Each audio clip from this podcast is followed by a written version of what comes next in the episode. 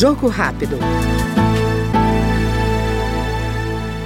Projeto que amplia a definição de terrorismo e endurece a pena para crimes violentos está em análise na Câmara. O texto também considera o ato de terrorismo ações violentas com fins políticos ou ideológicos.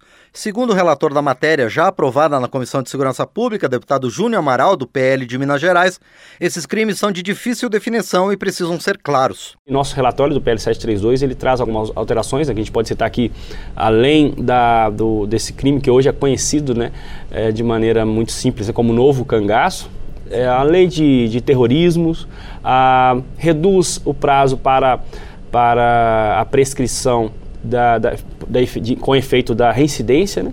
diminui os prazos, ou melhor, aumenta os prazos, né? melhora a condição também para, para o cidadão.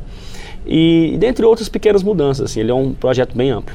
Na verdade, se for em relação à alteração é, do crime de terrorismo, a gente está alterando ali, na verdade, o caráter ideológico e político, né? Hoje essas ações que promovem violência com fim de terror social, ela, ela é difícil de caracterizar porque ela é muito restrita a crime, a motivações relacionadas à raça, à cor, etnia e religião.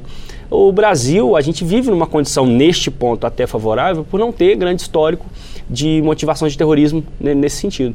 E é importante a gente colocar também os fins ideológicos e políticos, né, porque vai criar uma abrangência maior e promover uma, um, um, combate melhor neste, nessa tipificação de terrorismo. Este foi no Jogo Rápido o deputado Júnior Amaral, do PL de Minas Gerais. Jogo Rápido.